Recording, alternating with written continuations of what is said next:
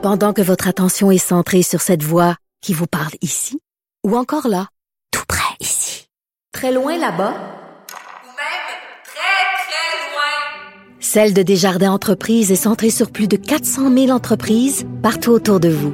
Depuis plus de 120 ans, nos équipes dédiées accompagnent les entrepreneurs d'ici à chaque étape pour qu'ils puissent rester centrés sur ce qui compte, la croissance de leur entreprise.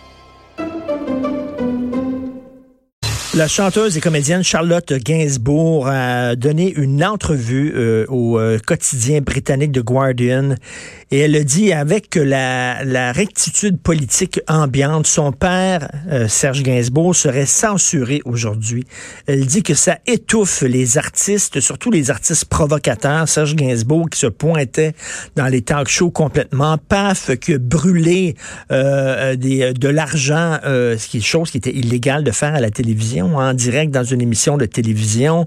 Euh, il provoquait, il brassait la cage. Aujourd'hui, avec la rectitude politique, écoutez, là, Serge Gainsbourg, ça serait un méchant macho, euh, un homme... Euh, de 50 ans, hétérosexuel blanc, il aurait tous les torts. Ben oui, ça, écoute, une femme qui est toute contente de se faire pénétrer par son chum, voyons donc, ça serait vraiment censuré aujourd'hui. On est loin de It's Cold Outside. Sais, l'année passée, à Noël, là, it's cold outside. Non, sort pas, il fait frais dehors. Mais là, je viens, je viens entre terrain. Écoute, là, c'est vrai qu'il serait censuré. Serge Gainsbourg, aujourd'hui, elle dit, elle, voyons donc, ça n'a aucun sens. Elle a joué dans un film de Lars von Trier, Charlotte Gainsbourg, qui s'intitulait euh, Nymphomaniac, où elle jouait le rôle d'une nymphomane qui aimait, entre autres, euh, se faire attacher les tripes sadomaso. Puis elle dit, c'est le rôle aussi d'un artiste d'explorer les zones d'ombre de l'âme humaine, ce que faisait aussi Serge Gainsbourg. Est-ce qu'il allait très loin, Gainsbourg? Ben oui, il allait très loin. À un moment donné, il a fait une toune avec sa fille Charlotte qui s'appelait Lemon Ancest qui était comme un genre d'apologie de l'inceste. C'était très malaisant comme chanson. Je me souviens à l'époque, moi, quand c'était sorti, j'avais vraiment pas trippé sur cette chanson-là. Euh, je trouve euh, il y, a quand même peut-être des limites à la provocation, mais reste que quand même, c'est le rôle d'un artiste de brasser la cage une fois de temps en temps. Et elle dit, on vit dans une société vraiment épouvantable où le et le rôle de l'art n'est pas seulement que de faire la promotion des bonnes pensées, des bonne façon de vivre. Un artiste, ce n'est pas un curé. Il n'est pas là pour dire voici comment vous devriez agir. Un artiste est là pour nous montrer, des fois, nous forcer à nous montrer des choses qu'on ne veut pas voir. Rappelez-vous, je ne sais pas si vous avez lu ce livre-là extraordinaire de Jonathan Little qui s'appelle Les Bienveillantes, mais c'est un livre sur l'Holocauste vu des yeux d'un nazi.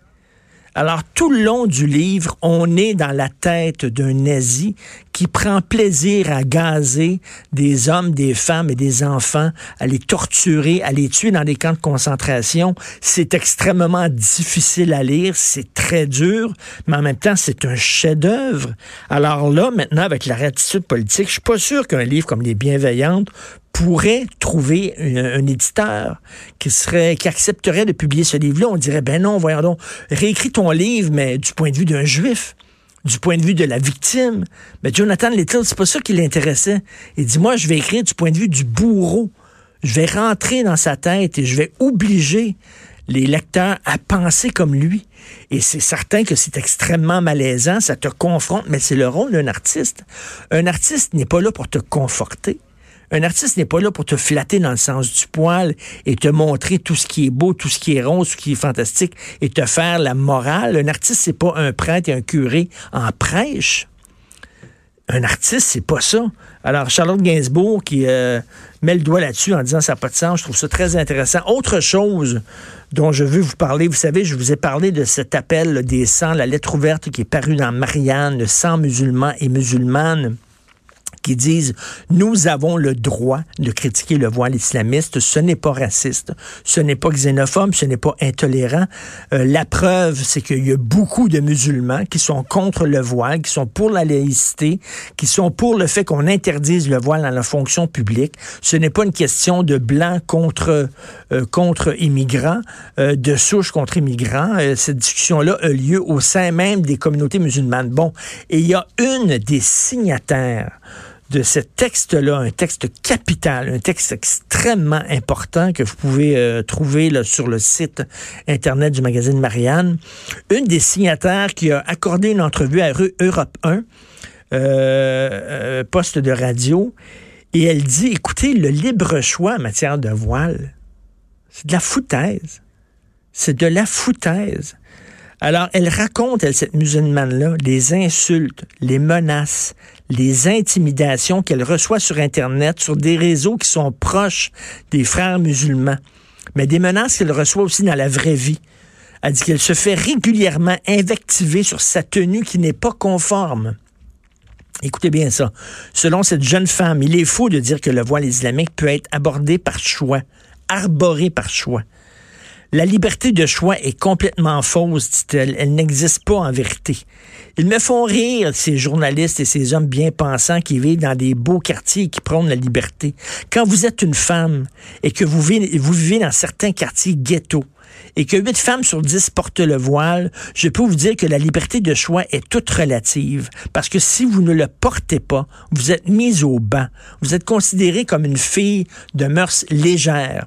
Et je me souviens, il y a quelques années de ça, pour les francs-tireurs, j'étais allé interviewer une jeune comédienne euh, qui était fin de l'adolescence, là, euh, début vingtaine, euh, Sabrina Ouazani, qu'on connaît bien maintenant parce qu'elle joue dans plusieurs films. Mais bref, elle habitait à la Courneuve. La Courneuve, c'est une quartier, un quartier, un, ghetto. Là. beaucoup, beaucoup de, gens de population maghrébine, beaucoup de gens qui portent, de femmes qui portent le voile.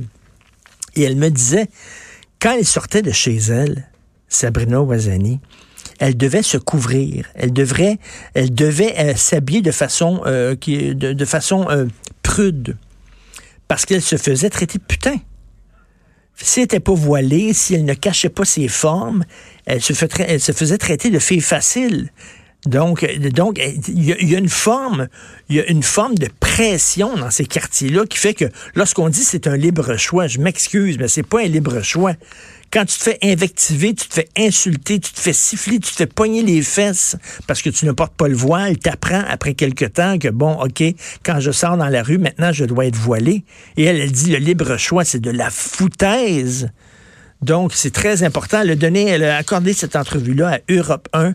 Vous pouvez trouver ça sur Internet. Port du voile, la liberté de choix n'existe pas. Je me fais invectiver sur ma tenue non conforme. Vous écoutez politiquement incorrect.